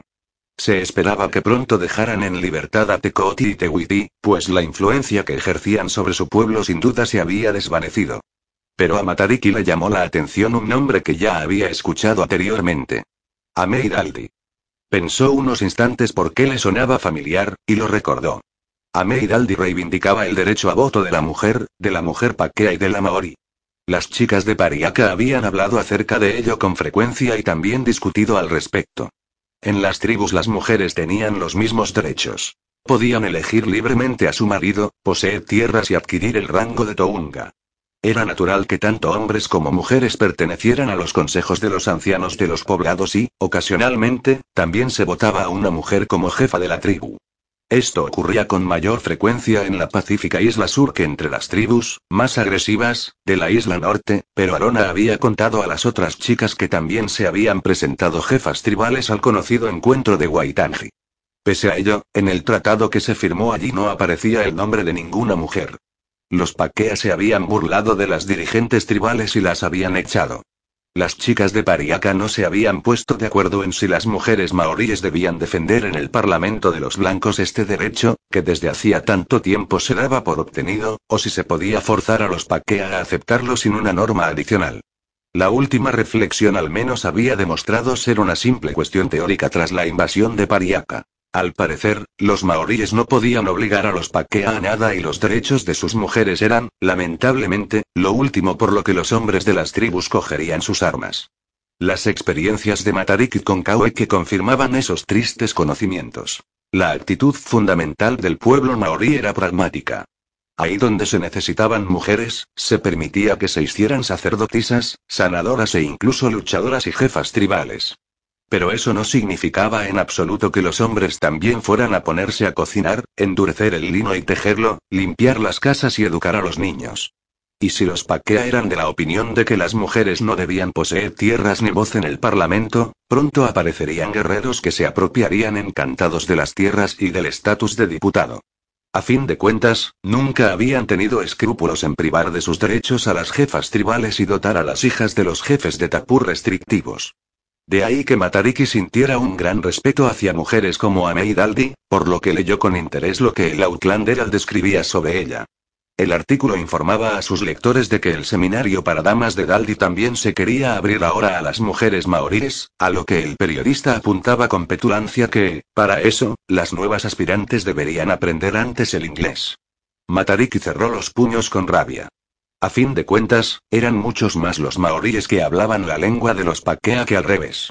Le habría encantado preguntar al articulista si había aprendido aunque fuera una sola palabra de los indígenas antes de atreverse a juzgarlos. Por otra parte, el seminario para damas de Daldi despertó su interés. ¿Qué aprenderían las mujeres allí? ¿A gobernar la casa y comportarse bien? ¿O a escribir solicitudes, cantar himnos de protesta y luchar por sus derechos? El artículo no daba información sobre este tema, pero más abajo un anuncio le llamó la atención. Se busca joven educada, de origen maorí, como colaboradora del Daldis Laries Seminary. Requisitos. Buenos conocimientos de la lengua maorí así como del inglés. Gusto por la enseñanza, conocimientos de las costumbres y tradiciones de las tribus así como de sus trabajos de artesanía, música y cultura tradicionales. Por unos segundos Matariki se olvidó de Colin y sus planes de casamiento. Ese puesto estaba hecho para ella o para sus amigas de Pariaca. Ahí podrían poner en práctica lo que habían aprendido en esa comunidad, desde cómo endurecer el lino hasta una resistencia pacífica. Matariki se vio por un momento sobre el estrado junto a feministas como Ameid o su gran antecesora, Mary Wollstonecraft. Traduciría las palabras de las conferenciantes para las mujeres de su pueblo, enseñaría inglés a los niños sin dejar que perdieran sus raíces, Tewiti estaría orgulloso de Matariki Druri. Entonces se acordó de repente de Colin y el criadero de caballos. No, de ninguna de las maneras debía dejarlo solo con ese asunto, sin contar con que ya lo echaba de menos cuando pasaba una noche sin que él la abrazase. Con un ligero pesar, Matariki apartó a un lado esa ensoñación y se preguntó a qué otras chicas de Pariaca podría gustarles ocupar un puesto así. De hecho, el día que Matariki había huido con Colina ellas las habían detenido y trasladado fuera del poblado, pero la advertencia del sargento respecto a que les esperaban varios meses de prisión no se había cumplido. En realidad, los habitantes de Pariaca habían pasado como máximo una noche encarcelados antes de que los dejasen en libertad en las cercanías de sus tribus. Arona incluso se había quedado en Pariaca. La joven sacerdotisa procedía de allí y hacía cuanto podía por mantener unida a la comunidad, amedrentada, deprimida e insegura, hasta que Tewiti regresara un día. A través de Arona, Matariki había restablecido el contacto con otras amigas que habían hecho en el fondo lo mismo que ella. quien había pasado ya los exámenes finales de la high school empezaba de inmediato una carrera, las demás se presentaban a las pruebas académicas antes de decidirse por una formación superior como médica, profesora o abogada. Matariki sabía por Coria que también Coupe estaba en libertad y que estudiaba en Wellington. Ella le había escrito allí, pero no había recibido respuesta. Coria le confesó que su relación con Colin le había afectado mucho. Naturalmente, estaba enamorado de ti, todos lo sabíamos, pero asumía que no respondieses a su amor. Seguramente se habría conformado si te hubieses unido a otro hombre maorí, pero a ninguno de nosotros nos resultó fácil aceptar tu relación con un oficial de los ingleses. Claro que lo amas, y sé que no puede hacerse nada contra eso. Pero un Armed constable, Matariki. Un enemigo, precisamente, Matariki se ruborizó al leer la carta de la amiga y se apresuró en asegurarle que ya hacía tiempo que Colin no servía a la corona, aunque no se sentía demasiado cómoda dando a conocer la mentira que él contaba. Pero luego las otras chicas solucionaron el problema de la forma más sencilla, evitando referirse a la relación de Matariki con Colin. En lugar de ello hablaban de sus respectivas carreras y de los procesos y audiencias contra los partidarios de Pariaca. Algunas se habían enamorado también y describían vivamente su felicidad con compañeros de estudios o colegas de trabajo. Matariki respondía hablándoles de las carreras de trotones e inventando historias sobre sus vagos planes de estudio. Solo Kupe callaba. En ese momento, sin embargo, a Matariki no se le ocurría ninguna de las chicas que estuviera libre para ocupar el puesto de Outland. Fuera como fuese, la idea la había distraído de otros pensamientos y ya se había hecho tarde. Matariki apagó la luz y se arrebujó en la manta. Al día siguiente volvería a ver a Colin y se olvidaría de Ameir Aldi. Kathleen y el reverendo habían llegado tarde a casa y todavía dormían cuando Matariki se despertó temprano, ya descansada, y preparó el desayuno. Se fue incluso a comprar y sorprendió a sus anfitriones con pan fresco, leche y huevos. Normalmente, Kathleen se hubiera alegrado de ello, pero ese día Matariki encontró a la amiga de sus padres taciturna. ¿Sucede algo, Kathleen? Preguntó Matariki cuando Kathleen no respondió por segunda vez a una de las preguntas sobre la noche anterior. ¿Estás enfadada? ¿Con, conmigo? Kathleen respondió que no con un gesto y Matariki se percató de que tenía aspecto de no haber dormido. Había que conocerla bien para distinguir las ligeras sombras bajo sus ojos y la leve palidez de los labios. Kathleen Burton seguía siendo una mujer extraordinariamente hermosa. El reverendo carraspeó. Kathleen, con toda sinceridad creo que deberías decírselo. Y más aún porque callarlo no sirve de nada.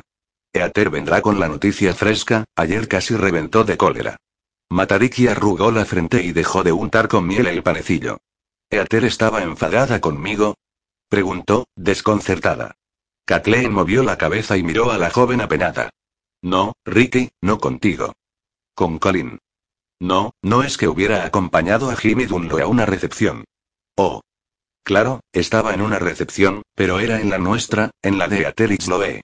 ¿Cómo, como acompañante de Xloe? Kathleen tragó saliva. Una gota de miel del pan de Matariki cayó sobre la mesa cuando se quedó mirando incrédula a la madre de Colin. ¿Cómo qué? Matariki, eso no tenía nada que ver con nosotros. Colin Coltrane defendía solemnemente su inocencia después de que Matariki le hubiera propinado un zarpazo, pero no en la espalda como al hacer el amor, sino en plena cara. La mejilla del joven todavía estaba enrojecida por el bofetón que ella le había dado. Mira, ya sabes que tengo que darle coba al padre si queremos pedir el crédito. Jimmy Dunlo es el padre adoptivo de Sloe, lo corrigió Matariki. Y por lo que yo sé, él no trabaja de alcahuete.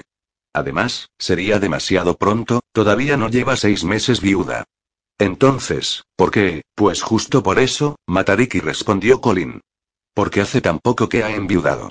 Necesitaba un acompañante, pero, pero uno, por decirlo de alguna manera, un miembro de la familia. Matariki se echó a reír con aire burlón. ¿Tú te ves como miembro de la familia Dunloe? No me vengas con cuentos. Y en ese caso, ¿por qué no tenía yo que enterarme? Podrías haberme dicho que acompañabas a la pobre y digna de compasión Chloe Boulder por motivos puramente económicos.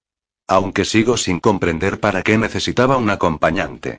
Es su propia galería, Colin, ¿lo recuerdas? Es ella la que ha organizado esa recepción y como anfitriona bastante trabajo tendría vendiendo los cuadros a los presentes. ¿O es que también la has ayudado en eso? ¿Desde cuando entiendes tú algo de arte? Colin miró a la muchacha, que se había erguido ante él ardiendo de indignación. Por Dios, qué guapa, y él la amaba. Claro que Chloe Boulder también era bonita. Le seducía su frío atractivo, su feminidad, su comportamiento impecable, por el contrario, Matariki con su traje de montar gastado, con el corsé nunca bien ceñido y el cabello otra vez suelto. Su piel estaba tostada por el sol, y Colin todavía se acordaba muy bien de sus largas y morenas piernas, en torno a las cuales ondeaba el piu piu cuando saltaba a la comba en Pariaca. Si hubiera solo una posibilidad, Colin cogió a la joven entre sus brazos y le cerró los labios, todavía quejosos, con un beso. Matariki le mordió la lengua y se separó de él. Colin, quiero una explicación, advirtió enfadada. No carantoñas. ¿Qué sucedió ayer con Chloe Boulder? Colin paladeó el sabor de la sangre y montó a su vez en cólera. ¿Es que aquella fierecilla nunca iba a comportarse como una mujer normal? Dócil, maleable. Hasta entonces siempre había confiado en poder domarla, pero tal vez no era posible. Bien, eso facilitaría su elección. Matariki, no tengo que darte explicaciones.